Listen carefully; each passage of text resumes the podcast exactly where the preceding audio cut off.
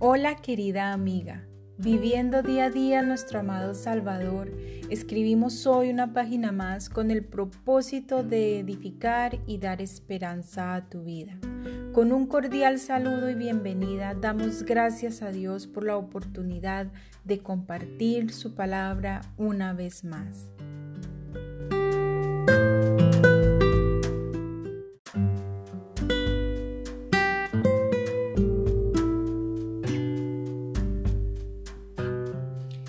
Querida amiga, aún en la vejez hay trabajo por hacer.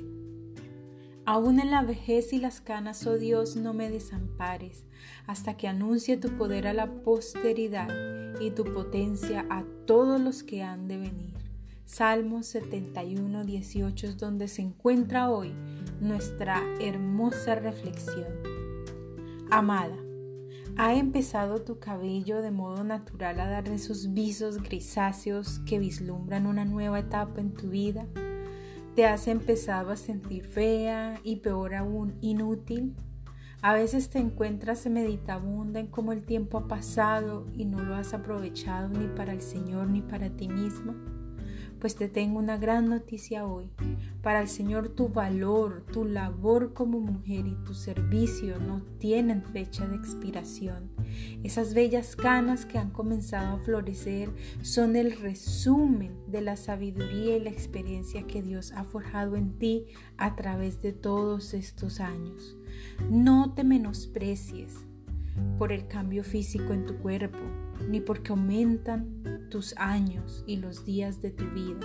Valórate en cada etapa de tu vida. Cada década trae consigo un nuevo cambio, un nuevo cambio que debes asimilar. No le tengas miedo a esos cambios, y más aún si te encuentras dependiendo del Señor.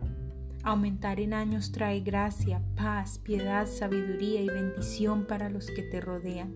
Sigue pregonando el nombre del Señor. Sigue proclamando su evangelio porque aún con tus canas el Señor te seguirá dando el poder del Espíritu Santo para cumplir fielmente con su voluntad. No olvides que desde el momento que recibiste a Cristo como tu Salvador, te comprometiste a ser útil hasta el último suspiro de tus días. Sigue el ejemplo del salmista, haz tuyo este texto y exclama al Señor que no te desampare hasta que anuncie su poder a la posteridad y su potencia a todos los que han de venir.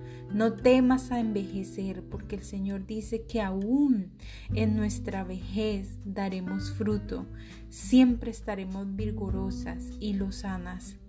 Salmos 22, perdón, Salmos 92, 14, y que nuestras canas son o serán una, una honrosa corona que se obtiene en el camino de la justicia.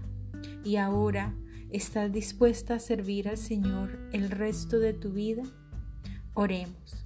Amado Señor, me presento ante ti tal y como soy, con unas pocas o muchas canas, apelando a tu misericordia y gracia para que hagas de mí un instrumento útil en tu divino plan. Dame el vigor, la fortaleza y la valentía necesaria para pregonar tu nombre en el poder de tu Espíritu hasta el fin de mis días. Amén. Por el momento y con amor les habló Tania M. Olson.